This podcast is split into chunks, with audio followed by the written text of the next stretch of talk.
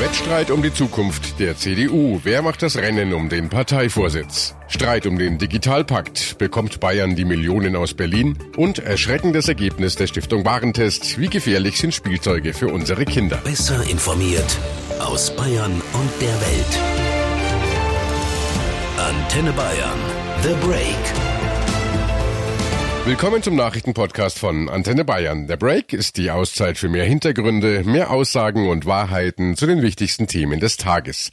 Es ist Donnerstag, der 6. Dezember 2018. Redaktionsschluss für diese Folge war 17 Uhr. Ich bin Antenne Bayern Chefredakteur Ralf Zinno. Es ist der Anfang vom Ende der Ära Angela Merkel. Morgen am Freitag wählt die CDU in Hamburg einen neuen Parteivorsitzenden und nach Jahrzehnten haben die CDU-Delegierten mal wieder eine echte Wahl. Und zwar diesmal zwischen gleich drei Kandidaten. Zum einen ist da der konservative Friedrich Merz, der frühere Unionsfraktionschef, der nach mehr als 15 Jahren wieder ganz vorne mitmischen will. Zum anderen Annegret Kamp-Karrenbauer, die amtierende Generalsekretärin der Partei und frühere Ministerpräsidentin des Saarlands. Sie steht für einen liberaleren Kurs der Mitte und gilt als Vertraute von Angela Merkel. Und dann ist da noch der erst 38-jährige Jens Spahn, aktuell Bundesgesundheitsminister im Kabinett Merkel. Am Tag zuvor steigt die Anspannung bei allen Beteiligten und immer mehr prominente Parteimitglieder wagen sich aus der Deckung und geben Empfehlungen ab. Den Anfang machte in dieser Woche Bundes Bundestagspräsident Wolfgang Schäuble, der sich klar für Friedrich Merz ausgesprochen hat. CDU-Generalsekretärin Annegret Kamp-Karrenbauer reagierte darauf heute zumindest nach außen hingelassen. Zuerst einmal ist es äh, keine große Überraschung, weil es schon bei der Kandidatur von Friedrich Merz gewisse Grundsympathien von Wolfgang Schäuble gegeben hat. Dass er das jetzt öffentlich tut, ist ein gutes Recht. Das haben andere für andere Personen auch in Anspruch genommen. Wichtig ist, und das wissen, glaube ich, alle drei Kandidaten, dass die CDU auch nach der Wahl morgen geschlossen bleibt. Das ist die Aufgabe, die jeder hat, mit dafür zu sorgen. Das sieht sicherlich Wolfgang Schäuble genauso. Kram-Karrenbauer warnt also zugleich vor einem Aus Auseinanderdriften der Partei. Zuerst einmal ist es ganz wichtig, deutlich zu machen, dass beide, Friedrich Merz und auch Jens Spahn, ihren hervorragenden Platz in dieser Partei haben und dass die Partei auch erwartet, dass beide weiter mitarbeiten. Und das, was wir für die Zukunft brauchen, ist, dass die einzelnen programmatischen Teile der CDU noch einmal schärfer kontrolliert werden, dass wir mehr erkennbare Gesichter dort haben. Und die Aufgabe einer Parteivorsitzenden ist es, das zuzulassen und auf der anderen Seite eben so zusammenzuführen, dass klar ist, es gibt die eine Union, die starke CDU und die wird als Volkspartei in Deutschland gebraucht. Und diese Aufgabe traue ich mir zu und deswegen trete ich morgen noch an. Eine selbstbewusste Annegret Kramp-Karrenbauer. Sollte es morgen für sie nicht klappen, wird sie ihre Parteikarriere beenden. So hat sie es schon angekündigt. Und damit zum Außenseiter unter den drei Kandidaten Jens Spahn. Auch der Bundesgesundheitsminister lässt sich nichts anmerken, obwohl ihn ja gerade Wolfgang Schäuble jahrelang gefördert hat. Es ist ja das gute Recht von jedem Delegierten, auch äh, ja zu sagen, für wen äh, man stimmen will. Das sehe ich ganz gelassen. Entscheidend ist allerdings eines, dass das in einer Art und Weise passiert, dass wir, egal wer am Ende das Rennen macht, äh, wir auch am nächsten Morgen, am Samstag, übermorgen äh, noch genauso geschlossen und gut auch weitermachen können. Und deswegen wünsche ich mir halt, und danach sieht es bis jetzt aber auch aus, dass wir das alles in einer Art und Weise machen, auch in den Wortmeldungen, dass dann nachher nichts bleibt, was irgendwie Zusammenarbeit schwierig macht. Und auch noch CSU-Chef Seehofer hat dazu eine Meinung. Der Bundesinnenminister will sich ausnahmsweise aber nicht zu weit aus dem Fenster lehnen. Das ist eine der Personalentscheidungen, wo es einem objektiv, wenn man nicht Wahrsager sein will, unmöglich ist, das vorherzusagen. Ich treffe Gesprächspartner, die für die eine Person sind, äh, dann treffe ich wieder Gesprächspartner, die ebenso entschieden für andere Personen sind. Wir haben schon genug Diskussionen jetzt dadurch, dass führende Politiker Wunschkandidaten geäußert haben. Ich finde, der Respekt vor einem Parteitag gebietet, dass man den Delegierten diese Entscheidung überlässt. Und dann hat sich überraschend am Nachmittag auch noch Angela Merkel persönlich zu Wort gemeldet. Die Partei hat sich intensiv beschäftigt und vorbereitet und auf die 1001 Delegierten kommt natürlich nun eine wichtige Aufgabe zu, damit auch die Weichen für die zukünftige Führungsmannschaft zu stellen. Und deshalb äh, freue ich mich auf den Tag morgen und bin wie alle anderen auch natürlich gespannt. Das ist Demokratie pur, wenn Auswahl besteht und der Rest, den werden die Delegierten entscheiden. Wir fragen nach bei Antenne Bayern Reporter Dirk Steinmetz. Dirk, ganz Deutschland blickt morgen nach Hamburg zum CDU-Parteitag. Das wird ja ein historischer Tag, denn es wird ja nicht nur ein neuer Parteivorsitzender gewählt. Der dann gekürte Kandidat wird ja höchstwahrscheinlich auch der Nachfolger von Angela Merkel im Kanzleramt, früher oder später. Dirk, deine Einschätzung. Wie geht das Ganze morgen aus?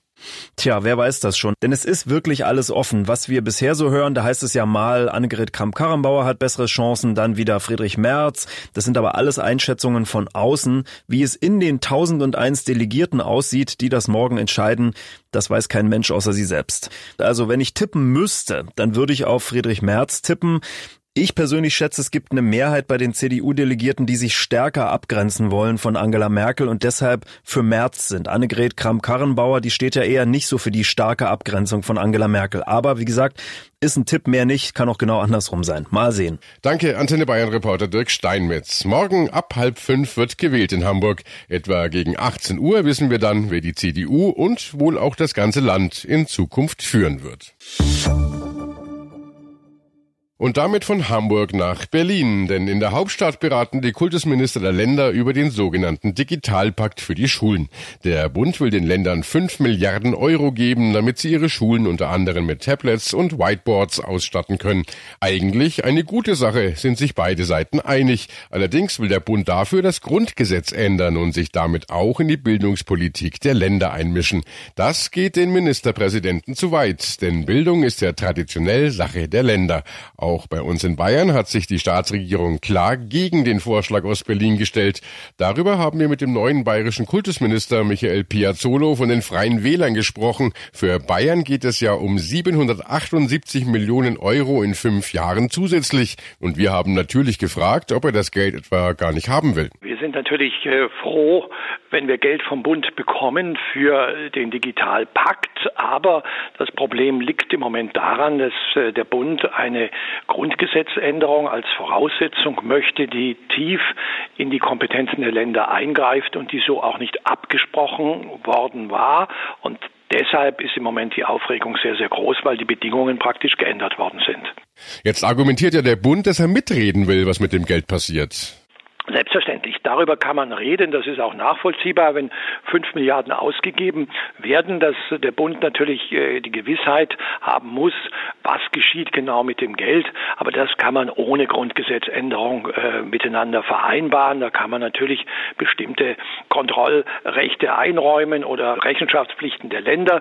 Das lässt sich sicher auf einer ganz anderen Ebene lösen und darüber wird auch zu reden sein. Wie könnte denn jetzt aus landes- und bayerischer Sicht ein Kompromiss bei diesem Digitalpakt aussehen? Ja, ich glaube, man kann eine solche Vereinbarung auch aufgrund des jetzigen Grundgesetzes schon schließen. Darüber muss man noch mal reden. Braucht es denn überhaupt eine Grundgesetzänderung? Und wenn ja, kann man da nicht zurück auf die Formulierung, die eigentlich schon in der großen Koalition untereinander ausgemacht worden ist?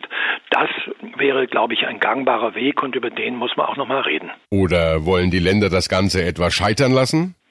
Nein, ich sehe ihn auch noch nicht vor dem Aus, sondern wir werden gerade heute in Berlin intensiv darüber verhandeln, ob nicht der Digitalpakt auf eine andere Grundlage gestellt werden kann. Es wäre sehr wichtig, wenn Geld in die digitale Bildung fließt. Wir investieren zwar in Bayern schon über 200 Millionen pro Jahr, also mehr als der Digitalpakt äh, Bayern gewähren würde, aber das Geld wäre trotzdem gut angelegt und deshalb ist es schon alle Anstrengungen wert, dieses, diese Bund-Länder-Vereinbarung noch sicherzustellen stellen. Jetzt gibt's ja in Bayern schon den sogenannten Masterplan Bayern Digital. Da hat der Freistaat ja schon die Kasse aufgemacht. Brauchen Sie denn das Geld aus Berlin überhaupt? Wir haben die Zahlen ja vorher genannt. Also wenn wir äh, knapp unter 200 Millionen pro Jahr vom Bund bekommen, dann lässt sich damit die bayerische Initiative gut flankieren und unterstützen. Das wäre schon sehr, sehr sinnvoll, weil das ist alles sehr finanzintensiv. Da reichen die fünf Milliarden, äh, die jetzt der Bund gibt, natürlich nicht, sondern da müssen die einzelnen Länder noch was tun. Und für Bayern wäre dieses Geld schon sehr, sehr sinnvoll. Aber was würden Sie denn mit dem Geld konkret machen an den bayerischen Schulen? Naja, es geht um äh, verschiedene Dinge, aber um es äh, kurz zu machen, es geht natürlich um die technische Anbindung äh, von Schulen. Es geht dann um die sogenannten digitalen Klassenzimmer. Wie werden die ausgestattet? Des Weiteren geht es um die Fortbildung der Lehrer, dass man auch mit digitalen Medien gut arbeiten kann. Und dann geht es bis in die Lehrpläne hinein. Wie kann man hier Digitalisierung pädagogisch, didaktisch wertvoll umsetzen? Also es ist ein ganzes Bündel von Maßnahmen. Da geht es um Finanzen, aber es geht auch um konkrete Planstellen für zum Beispiel IT-Systembetreuer. Es herrscht große Unsicherheit, wie der juristische Streit zwischen Bund und Ländern ausgeht. Was sich Piazzolo wünscht, fasst der Politiker der Freien Wähler so zusammen. Mein Wunsch wäre, äh, dass man äh, den Digitalpakt jetzt auch vielleicht zu Ende führt und zu Ende bringt. Äh, nach, nach meinem Wissen geht das sogar ohne eine Grundgesetzänderung und dass man dann parallel und vielleicht später nochmal intensiv darüber redet, wie man das Grundgesetz vielleicht noch länderfreundlicher gestalten kann, aber dass man vielleicht diese beiden Fragen auch voneinander koppelt. Ob das gelingt, das weiß ich nicht. Kultusminister Piazzolo in einem Antenne Bayern Exklusivinterview. Er will das Geld also, ohne sich aber gleichzeitig Kompetenzen durch den Bund wegnehmen zu lassen. Ob sich aber die Große Koalition auf solch einen Deal einlässt, ist eher unwahrscheinlich. Ob Kinderwagen für den Spaziergang draußen, Kindersitze für die Fahrt mit dem Auto oder Kinderspielzeug für zu Hause. Es gibt heutzutage ja nichts, was es nicht gibt, wenn es um unsere Kids geht. Für Kinderprodukte geben wir in Deutschland jedes Jahr Milliarden aus, um unseren Söhnen und Töchtern ein Lachen ins Gesicht zu zaubern. Natürlich verlassen wir Eltern uns darauf, dass die Artikel dann auch sicher und rundum geeignet für unsere Kinder sind. Aus Sicht der Stiftung Warentest ist aber genau das nicht der Fall. Die Experten haben sämtliche Tests von Kinderprodukten der vergangenen zwei Jahre jetzt in einer großen Untersuchung zusammengefasst. Der Vorstand der Stiftung Warentest, Hubertus Primus, fällt ein besorgniserregendes Urteil. Da haben wir festgestellt, dass von 278 Produkten aus 15 Untersuchungen insgesamt 79 schwerwiegende Sicherheitsprobleme haben. Das sind 28 Prozent. Das ist mehr als bei jedem anderen Test, den wir machen.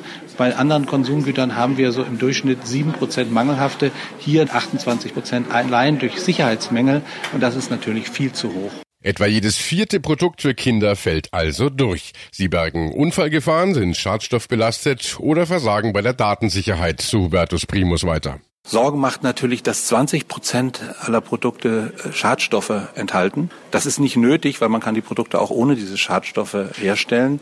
Und das bei Kindern, das macht uns große Sorgen. Aber auch, dass ganz einfache Unfallgefahren, zum Beispiel, dass man bei einem Kinderhochstuhl nicht durchrutschen kann, dass die nicht beseitigt werden und dass selbst Autokindersitze sich von der Halterung lösen. Das sind alles Sachen, die sehr unerfreulich sind werfen jetzt einen genaueren Blick auf die Details der großen Vergleichsuntersuchung, denn Eltern wollen natürlich wissen, welche Kinderprodukte für den Nachwuchs besonders bedenklich sind. Auffällig ist, dass Buntstifte, Laufräder oder Spielschleim aus Sicht der Stiftung Warentest besonders häufig mangelhaft sind. Hauptgrund sind Schadstoffe, die in diesen Produkten nachgewiesen werden. Antenne Bayern Reporter Thomas Brockt, welche Sicherheitsprobleme hat die Stiftung Warentest denn noch entdeckt? Ja, da war so einiges dabei, zum Beispiel gefährliche Hochstühle, wo die Kleinen rausrutschen und sich verletzen können. Dann sind Kindermatratzen oft zu weich. Wenn das Baby da auf dem Bauch liegt, dann kriegt es nur noch schwer Luft. Gurte an Fahrradsitzen für Kinder lassen sich zum Beispiel teilweise zu leicht öffnen und auch bei der Datensicherheit gibt es Probleme.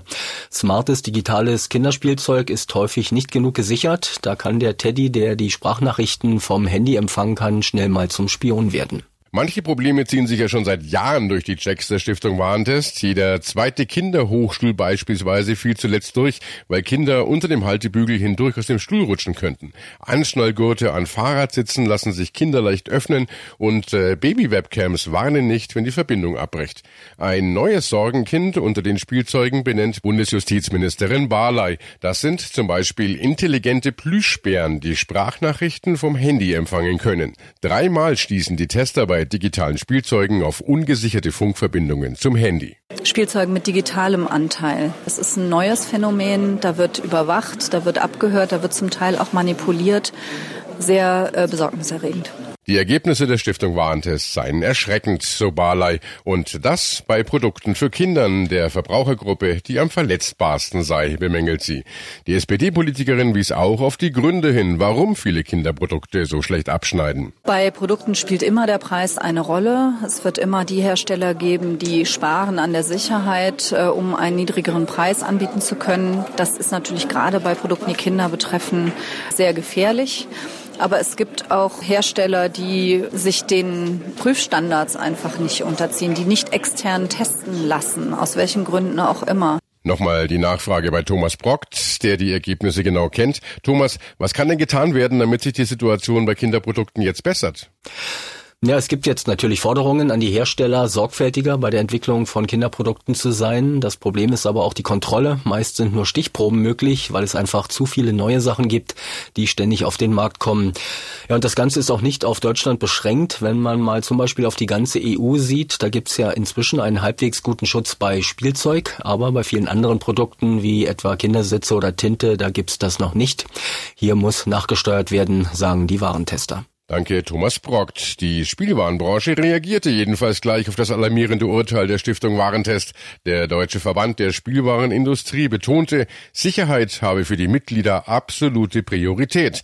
Die Produktuntersuchungen der Stiftung Warentest beruhten auf eigenen, intransparenteren Kriterien, die nicht auf den gesetzlichen Vorgaben basierten, an denen sich die Spielzeughersteller orientierten.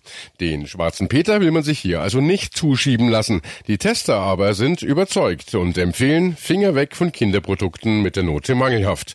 Die ausführlichen Testergebnisse gibt es auch bei uns im Netz auf antenne.de. Und das war The Break, der Nachrichtenpodcast von Antenne Bayern an diesem Donnerstag, den 6. Dezember 2018. Ich bin Chefredakteur Ralf Zinno. Antenne Bayern. Besser informiert. Jeden Tag. Zu jeder vollen Stunde auf Antenne Bayern. The Break gibt's auch morgen wieder um 17 Uhr. Jetzt abonnieren.